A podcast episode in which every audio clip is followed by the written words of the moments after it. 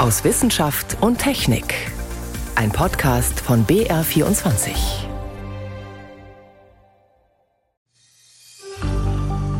Das nächste, was wir am Vulkan dran waren, waren ca. 500 Meter.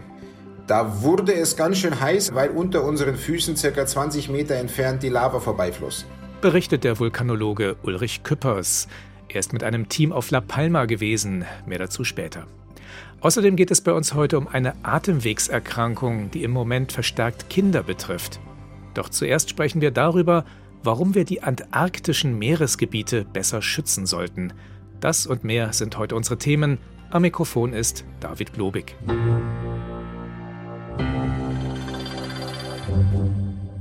Kilometerdickes Eis und Temperaturen von teilweise unter minus 98 Grad Celsius. Die Antarktis oder genauer Antarktika ist ein Kontinent der Superlative. Das gilt auch für die Gewässer rund um den Südpol. Um diesen einzigartigen Lebensraum zu erhalten, drängen Forschende und Umweltorganisationen schon seit Jahren, dort drei ausgedehnte Meeresgebiete unter strengen Schutz zu stellen. Zurzeit wird darüber wieder einmal verhandelt auf der 40. Konferenz der Kommission zur Erhaltung der lebenden Meeresschätze der Antarktis. Die Teilnehmenden kürzen sie gerne auch Kamela ab. Doch die Mitgliedstaaten der Kommission, darunter die EU, sind sich leider nicht einig. Ich habe darüber mit Thomas Brey gesprochen. Er ist Meeresökologe am Alfred Wegener Institut in Bremerhaven. Von ihm wollte ich zunächst wissen, was denn diese Meeresregion so wertvoll macht. Es sind zwei Dinge. Zum einen ist es der letzte unberührte Kontinent und das letzte relativ unberührte Meer auf unserem Globus. Sie wissen ja, in der Antarktis gibt es keine Ureinwohner, es gibt keine Küstenstädte mit Verschmutzung, es gibt keinen kommerziellen Schiffsverkehr, es wird nicht nach Öl gebohrt, es wird keine Kohle gefördert, es gibt kaum Touristen, also das Ganze ist relativ unberührt. Und der zweite Grund ist, die Antarktis ist ein einzigartiger Lebensraum mit einzigartiger Fauna und Flora, also mit einzigartigen Bewohnern. Das gibt es sonst nirgendwo auf der Welt und ist eine Konsequenz der über Jahrmillionen andauernden isolierten Entwicklung der Antarktis als Kältepol, als kaltestes Meer der Erde. Nun sollen da drei Meeresregionen geschützt werden. Was sind denn das für Gebiete und was macht die so besonders? Gut, wenn es um Naturschutzgebiete, um Meeresnaturschutzgebiete in der Antarktis geht, muss man wissen, es gibt schon zwei. Es gibt das Südgeorgien-Naturschutzgebiet mit etwa 100.000 Quadratkilometern und es gibt das Rossee-Naturschutzgebiet 2017 angenommen mit 1,5 Millionen Quadratkilometern. Diese Gebiete gibt es als Fläche schon. Was es noch nicht dazu gibt, es gibt noch keinen Forschungs- und Monitoringplan, den Kamala auch noch beschließen muss. Worum es jetzt geht, als nächsten Schritt sind drei weitere Gebiete. Das Naturschutzgebiet um die Halbinsel herum, das Naturschutzgebiet in der Ostantarktis und das im Weddellmeer. Und alle drei Gebiete zeichnen sich durch wie soll man sagen, ökologische Einzigartigkeiten aus. Und wenn man mal nur als Beispiel herausnimmt das Weddellmeer, dieses Gebiet reicht sehr weit nach Süden als Ozean, mit am weitesten. Es ist zum großen Teil dauerhaft mit Eis bedeckt, mit gut zur Hälfte. Es beherbergt den Großteil aller Kaiserpinguine der Antarktis. Es beherbergt einen Großteil aller Robben der Antarktis und es hat eine extrem hohe Biodiversität in bestimmten Bereichen. Und daran sieht man schon, das ist was ganz Besonderes. Und wenn etwas was ganz Besonderes ist, dann soll man auch besonders gut drauf aufpassen. Nun ist das schon die 40. Konferenz der Kommission. Was hat die Kommission denn bislang erreicht? In Bezug auf Naturschutzgebiete im Speziellen relativ wenig in Form von Beschlüssen. Wir haben eben die beiden, die es schon gibt, und wir haben die drei, die zurzeit in Entwicklung sind. Aber das ist ja auch nicht die eigentliche Aufgabe der Kommission. Die eigentliche Aufgabe der Kommission ist der Erhalt und die nachhaltige Nutzung lebender Ressourcen der Antarktis. Und Sie sehen schon in dieser Aufgabenbeschreibung, wo das Problem ist. Ne? Erhalt und nachhaltige Nutzung sind manchmal ein wenig gegensätzlich. Und das ist das, womit wir gerade zu kämpfen haben. Wie stehen denn die Chancen, dass es trotz Kampf diesmal klappt mit den Schutzgebieten? Ich will Ihnen da gar keine Hoffnung machen. Ich sage Ihnen als Konferenzteilnehmer, dieses Jahr wird sich genauso wenig bewegen wie letztes Jahr, es sei denn, es geschieht ein Wunder. Die Positionen sind doch zu gegensätzlich. Vielleicht können Sie kurz beschreiben, wessen Positionen denn da so gegeneinander stehen. Gut, auf der einen Seite haben wir die Naturschutzgebietbefürworter, allen voran die EU und die USA, aber auch noch andere unterstützende Staaten, die natürlich das Naturschutzprinzip ganz vorne stehen haben und die mögliche Ausbeutung von Ressourcen, sprich Fischerei, ziemlich weit hinten. Es gibt in der Europäischen Gemeinschaft nur ein einziges Land, das in äh, der Antarktis aktiv Fischerei betreibt, das ist Spanien. Auf der anderen Seite haben wir eben Länder, vorangehend Russland und China, die hier starke kommerzielle Interessen haben, was Fischerei betrifft, und die hier mit einem langen Horizont in die Zukunft auch weiter Fischerei betreiben wollen und sich eben diese Möglichkeiten, Optionen nicht a priori durch Einrichtung von Naturschutzgebieten einengen lassen wollen. Wenn es jetzt diesmal erneut nicht klappt, wie viel Zeit haben wir denn noch, um diese Gebiete zu schützen? Was bleibt uns da? Gut, es ist ja nicht so, dass diese Gebiete momentan unter imminentem Druck oder Gefahr stünden, irgendwie äh, vom Menschen nachteilig verändert zu werden. Die Gefahr besteht ja nicht wirklich. Das Einzige, was passieren könnte, ist, dass in weiteren Gebieten, die jetzt zu den Plänen der Naturschutzgebiete hören, dass dort vielleicht äh, Versuchsfischereien durchgeführt würden. Ansonsten besteht momentan keine akute Gefahr, dass irgendetwas schrecklich Nachteiliges passieren könnte, wenn wir die Gebiete nicht sofort unter Naturschutz stellen. Aber wie sieht es langfristig aus? Langfristig ist wirklich die Frage, was passiert langfristig mit der Antarktis? Äh, sollte das Eis zurückgehen aufgrund der klimatischen Erwärmung, dann ergibt sich auch mehr Möglichkeiten für Fischereifahrzeuge da vorzustoßen, weiter nach Süden. Und damit wäre auch eventuell die Möglichkeit, Fischerei zu betreiben, besser. Und das ist ja eben das, worüber Russland und China nachdenken. Und dann wäre es natürlich gut, wenn man schon lange vorher irgendwelche Naturschutzgebiete hätte, die diesem Ansehen ein wenig eine Bremse einziehen. Thomas Brey war das, Meeresökologe am Alfred Wegener Institut, zur Diskussion über weitere große Meeresschutzgebiete in der Antarktis. Nicht nur in der Südpolregion machen wir Menschen der Natur mehr und mehr zu schaffen. Wir sind dabei, einen weltweiten Artenschwund zu verursachen, bei dem einem Angst und Bange werden kann. Rund eine Million Tier- und Pflanzenarten sind bedroht, etwa jede achte Art, schätzen Forschende.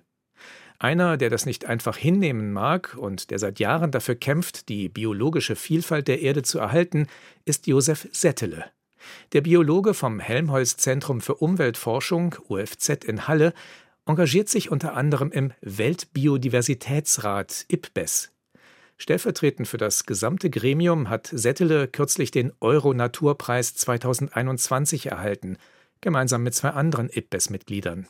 Renate L. stellt den Forscher vor. Ich habe angefangen mit sechs oder sieben Jahren Insekten zu sammeln. Als ich sieben Jahre habe ich es Expedition genannt, mit einem Freund zusammen, also Expedition ins Allgäu. Das war eigentlich im Wesentlichen, ja, zumindest der Effekt, dass ich auf dem Land lebte. Das war ein kleines Dorf, ein Weiler mit 50 Einwohnern und da gab es halt nichts außer einem Briefkasten und Telefonzelle. Ich fand halt Insekten, warum auch immer, irgendwie faszinierend. Und ich hatte zumindest Eltern, die keinen bestimmten Bezug hatten dazu, aber die zumindest offen waren und die ihrem Sohn auch als erstem aus Kohlhunden bei Markt Oberdorf Abitur und Studium ermöglichen. Josef Settele entscheidet sich für Agrarbiologie, weil ihm die Mischung aus Naturwissenschaft und praktischer Anwendung gefällt. Der Insektenenthusiast spezialisiert sich ausgerechnet auf Schädlingsbekämpfung. Eigentlich ist für mich ja Naturschutz und Landwirtschaft fast dasselbe, nur mit einem anderen Vorzeichen. Schädlingsbekämpfung, da geht es um Insekten und wie kann ich Populationen beeinflussen, in dem Fall so, dass sie weniger werden. Und Naturschutz ist Ganz ähnlich, nur das Vorzeichen ist dann, da geht es darum, wie kann ich was fördern. Mit dieser Sichtweise sitzt Josef Settele oft zwischen den Stühlen. Das sitzt sich da etwas unbequem, aber es ist nie langweilig. Die Forschung hat ihn mehrmals zum Reisanbau nach Asien geführt. Und bei einem internationalen Forschungsprojekt kann er zeigen, Naturschutz und Schädlingsbekämpfung kann dasselbe sein. Die gefräßige braune Reiszikade breitet sich massenhaft aus, wenn Reisbauern Insektizide sprühen. Denn die töten zwar erstmal alle Insekten, aber den gut versteckten Eiern der Zikade können sie nichts anhaben. Dann, wenn die Maßnahme vorbei ist, kann das Tier einfach schlüpfen aus den Eiern und hat super Bedingungen, weil es keine Feinde mehr gibt und damit sich ausbreiten. Wenn ich eben nicht gegen die Art spritze und gegen die Schädlinge, dann habe ich genau das andere Phänomen. Ich habe nämlich kaum Schädlingsprobleme und kaum Ausbrüche, weil das System so ausbalanciert ist, dass es eben das gar nicht braucht. Weil es genug Nützlinge gibt, die Schädlinge fressen. 2017 dreht das interdisziplinäre Forschungsteam mit zwei bekannten Schauspielern kleine Filme im Stil von Seifenopern, um den Reisbauern in Vietnam dieses Wissen zu vermitteln. Mit Erfolg. Interdisziplinäre Zusammenarbeit liegt Josef Settele. In einem Team von der Philosophie über die Biologie bis zur Ökonomie entwickelt er 2010 verschiedene Szenarien, darunter das einer Pandemie, die unter anderem ausgelöst wird durch die Abholzung von Wäldern. Nur wenige dominante Arten überleben. Neue, auf diese Arten spezialisierte Krankheitserreger entwickeln sich und kommen wegen der Naturzerstörung auch leicht in Kontakt mit Menschen. Dass dieses Szenario von Politikern damals nicht beachtet wird, kann Josef Settele verstehen. In der Masse von Informationen ist es nicht immer so leicht rauszuziehen, gerade für die Entscheidungsträger, was ist wichtig, was ist nicht wichtig. Weshalb später Prozesse wie der Weltklimarat oder auch IPBES genau dazu dienen, diese Punkte, die wichtig, wahrscheinlich oder relevant sind, rauszuarbeiten und politikrelevant aufzuarbeiten. IPBES, der Weltbiodiversitätsrat, wurde 2012 nach dem Vorbild des Weltklimarats gegründet. Josef Settele arbeitet seit 2014 mit, seit 2016 in der Leitung des Expertengremiums, dessen wissenschaftliche Arbeit die Stiftung Euronatur mit ihrem Preis auszeichnet. Es ist eine ehrenamtliche Arbeit, neben der Tätigkeit am Umweltforschungszentrum Leipzig-Halle. Und sie zieht weiteres Engagement nach sich.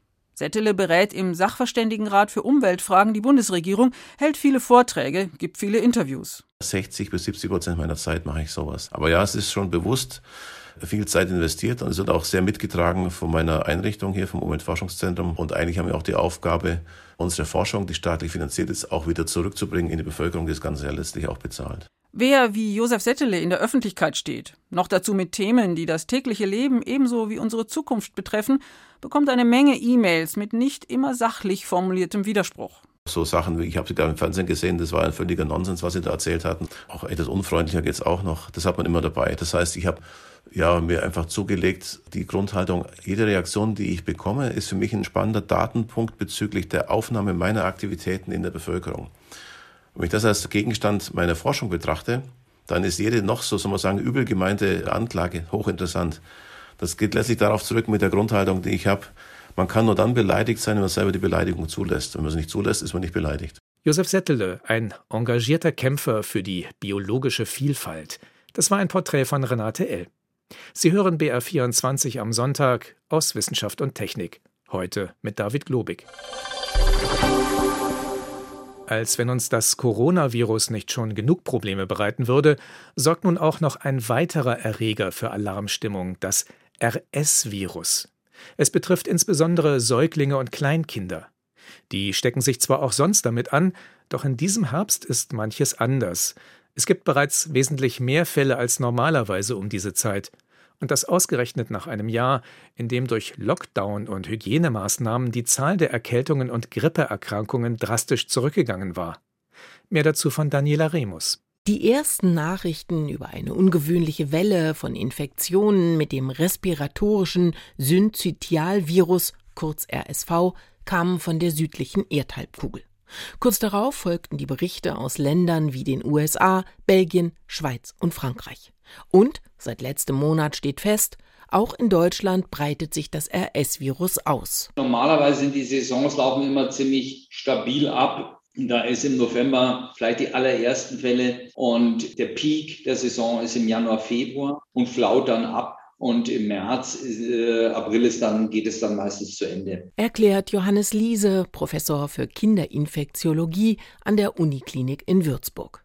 Das RS-Virus verursacht eine Atemwegserkrankung, umgangssprachlich Erkältung genannt. RSV unterscheidet davon zunächst mal, wenn wir es so ganz streng nehmen, nichts. Worin sich unterscheidet, ist, dass dieses RS-Virus zu einer bestimmten Lebensphase Probleme macht. Und das ist zu Beginn des Lebens. Denn das Virus dockt vor allem in der Lunge an, ganz ähnlich wie das Coronavirus. Und je unreifer und empfindlicher die Lungen sind, desto wahrscheinlicher ist es, dass dieser Erreger eine schwere Bronchitis oder Lungenentzündung verursacht. Mit lebensbedrohlicher Atemnot, ähnlich wie bei einer Covid-19-Erkrankung. Zur Risikogruppe gehören Säuglinge, Frühgeborene, unter Zweijährige und vorerkrankte Kinder, beschreibt Egbert Herting, Direktor der Kinderklinik am Universitätsklinikum in Lübeck. Das sind Kinder mit Lungenerkrankungen, Kinder mit bestimmten Muskelerkrankungen, auch Kinder mit Trisomien oder Kinder mit einer Mukoviszidose. Die erkranken sehr schwer, auch Kinder, die Leukämien oder Immundefekte haben. Jährlich werden deshalb Millionen Kinder weltweit stationär behandelt, über 100.000 sterben daran. Für Deutschland gibt es keine belastbaren Zahlen, weil RSV nicht meldepflichtig ist und meistens nur die Kinder auf das Virus getestet werden, die stationär in den Kliniken aufgenommen werden.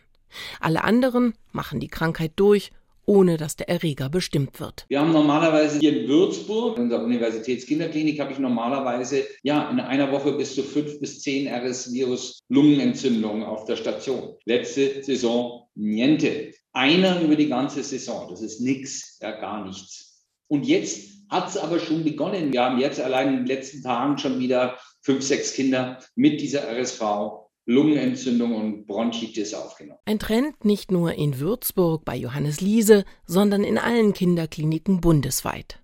Die jetzige RSV-Welle macht den Ärztinnen und Ärzten deshalb große Sorgen, weil sie die Risikokinder im Vergleich zu anderen Jahren unvorbereitet trifft. Denn es gibt zwar noch keine Impfung gegen RSV, aber eine Antikörpertherapie, die die besonders gefährdeten Kinder jeden Herbst erhalten.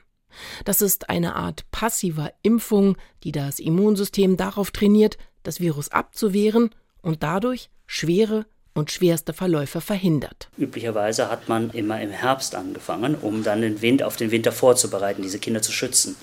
Und da werden wir jetzt überrannt sozusagen. Diese Risikopatienten sind zum Teil noch nicht geschützt, also haben das Medikament noch nicht bekommen, die Antikörper. Und das ist eben für uns, stellt eine Herausforderung dar, weil wir uns natürlich auch Sorgen machen um die Patienten, die ein Risikoprofil haben. Aber in diesem Jahr hat die Medikamentenprophylaxe noch nicht begonnen, sagt Dr. Jun Oh, Kinderarzt an der Kinderklinik des Universitätsklinikums Eppendorf in Hamburg. Damit die wirken kann, deswegen fangen wir auch üblicherweise ja im Herbst an, ne, um dann eben diese zwei, drei Monate Zeit zu haben, damit der Körper sich vorbereiten kann oder geschützt ist.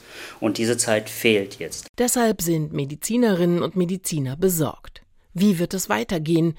Werden in diesem Jahr weitaus mehr Kinder als üblich schwer oder sogar tödlich an RSV erkranken, weil sie nicht mehr rechtzeitig medikamentös geschützt werden konnten? Antworten darauf gibt es noch keine. Denn niemand weiß, ob die RSV-Welle zwar früher begonnen hat, aber auch früher enden wird, oder ob sie diesen Winter wegen der fehlenden Immunität bei vielen jungen Kindern sehr viel länger dauern wird.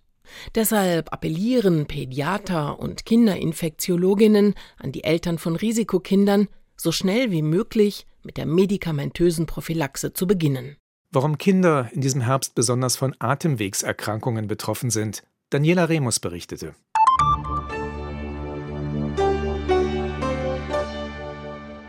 Vor über einem Monat ist der Vulkan auf der Kanareninsel La Palma ausgebrochen. Fast ein Zehntel der Bewohner musste inzwischen evakuiert werden. Hunderte Häuser wurden zerstört, genauso landwirtschaftliche Flächen. Sogar bis nach Deutschland sollen giftige Gase geweht worden sein. Und ein Ende des Ausbruchs ist nicht absehbar. Was für die Menschen vor Ort eine Katastrophe ist, das erlaubt andererseits Forschenden einen Blick ins Erdinnere. Vulkanologen von der Münchner Ludwig-Maximilians-Universität waren deshalb auf La Palma, gemeinsam mit Studentinnen und Studenten. Jetzt sind sie wieder zurück. Anna Küch hat mit ihnen gesprochen. Asche, Rauch und Lava. Der Vulkan auf der Westseite von La Palma kommt nicht zur Ruhe. An sich ist es ein schwacher Ausbruch, sagt Vulkanologe Ulrich Küppers, doch er hat schwere Folgen. Das große Problem an diesem Ausbruch ist jetzt wirklich, dass er so nah und nur knapp oberhalb besiedelten Gebiet stattfindet sodass eben alle Lava unmittelbar durch Ortschaften geflossen ist, sodass aber auch unmittelbar die Asche, die gefördert wird, in besiedeltes Gebiet getragen wird, wo Häuser einstürzen können, wo Straßen unpassierbar sind oder glatt werden. Da muss man sich vorstellen, wirklich wie, ja, wie Eis auf der Straße. In den letzten Wochen verschwanden fast 2000 Häuser unter dem Lavagestein, das sich unaufhaltsam seinen Weg ins Meer bahnt. Schon jetzt ist klar, die Insel wird nie wieder so aussehen wie vorher. Die Lava erhärtet und die ehemalige Topographie ist, man könnte fast sagen, für immer verschwunden und bedeckt.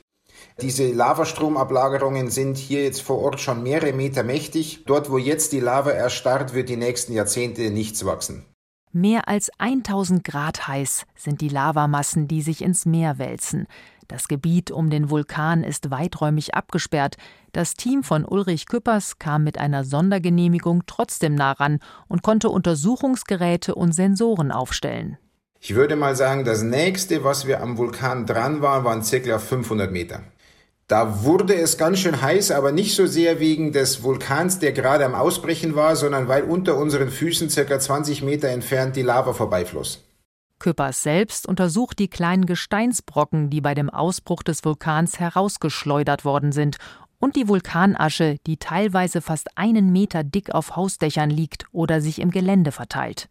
Zuallererst müssen wir diese Ablagerungen anschauen und beschreiben, um hinterher sagen zu können, die sind genauso wie beim letzten Vulkanausbruch oder sie sind eben anders. Und da gibt es eben viele Facetten dieser Analysen. Kornform, Korngröße, Gehalt an Blasen, Größe der Blasen. Ist es alles magmatisches Material oder werden auch irgendwelche Nebengesteine mit ausgeworfen? All diese Beobachtungen sind wichtig, denn nur so können die Forscher die physikalischen Prozesse, die bei einem Ausbruch im Inneren des Vulkans stattfinden, besser verstehen und im Labor nachbauen. Sind Sie bereit? Okay. Drei, zwei, eins. Im Keller der Universität München hat Corrado Cimarelli einen Vulkanausbruch simuliert. In einem fünf Meter hohen Zylinder knallt es und regnet es Asche. Durch ein Glasfenster kann man die Vorgänge beobachten. Gleichzeitig nimmt eine Hochgeschwindigkeitskamera das Experiment auf und zeigt es danach in Zeitlupe. Zu sehen sind jede Menge Blitze. Genau diese Blitze waren auch über La Palma zu sehen, sagt Cimarelli. Hunderte zuckten über dem Vulkan. Ohne Asche, wir haben keine Blitze. Die Asche eigentlich kommt raus äh, während ein Ausbruch, weil Magma sich fragmentiert, die kleinen Partikel weniger als zwei Millimeter groß. Und diese Asche eigentlich reibt sich und äh, lädt sich auf. Und diese Verteilung von Aschepartikeln in der Atmosphäre dann macht so, dass große elektrische Felder entstehen und deswegen die Blitze. Die Analyse der Blitze ist wichtig für die Forschung. Wir haben eigentlich verstanden, dass die Menge von Blitze und die Typologie von Blitze, wo sie entstehen, wie lang sie sind und so weiter, können uns etwas sagen über die Menge von Asche, das eigentlich raus äh, ein Vulkanschlot kommt. Das wiederum ist wichtig für den Flugverkehr. Im Moment ist die Aschewolke drei bis vier Kilometer hoch und verteilt sich in der Atmosphäre. Je nachdem, wie der Wind steht, muss dann auch der Flughafen von La Palma geschlossen werden. Und was ist mit den Meldungen, dass eine giftige Schadstoffwolke auch über Deutschland feststellbar ist? Kein Grund zur Panik, sagt Vulkanologe Ulrich Küppers. Das heißt eigentlich gar nichts, das ist eigentlich das Normalste. Der Vulkan stößt ja viel Gas aus und auch viel Vulkanasche. Das wird mit den globalen Windströmungen verdriftet. Die Asche ist natürlich deutlich schwerer als das Gas und fällt dann irgendwann vom Himmel, möchte man mal so sagen. Und die Gase werden weiter verbreitet, verdünnen sich dadurch aber kontinuierlich. Und jetzt ist eben festzustellen, dass man auch über Deutschland und auch in Bayern eben in höheren Luftschichten oberhalb von 5000 Metern kann man erhöhte Konzentrationen von Schwefelgasen feststellen. Das ist aber nicht gesundheitsgefährdend. Mit Regen werden diese Partikel ausgewaschen und das Problem erledigt sich von selbst. Was Forschende alles durch den Vulkanausbruch auf La Palma erfahren. Ein Beitrag von Anna Küch war das. So viel für diesmal aus Wissenschaft und Technik. Am Mikrofon war David Globig.